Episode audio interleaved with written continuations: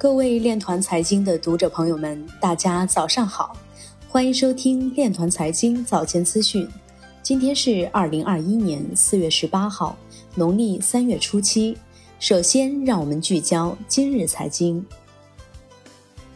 新加坡 WPF 交易所荣获年度最具影响力交易平台。巴西银行成为首家允许客户投资加密 ETF 的国有银行。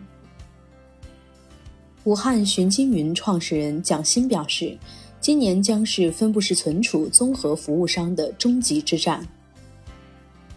新华三集团分布式存储架构师张岩表示，未来数据将呈现爆发性增长。富达发布理解比特币报告显示，比特币仍处于早期增长阶段，依旧看涨。中币将于四月十七号上线 BKH。百万粉丝游戏主播欲买加密货币，向马斯克寻求指导。星际联盟表示，将为我国分布式存储技术以及区块链行业的发展做出贡献。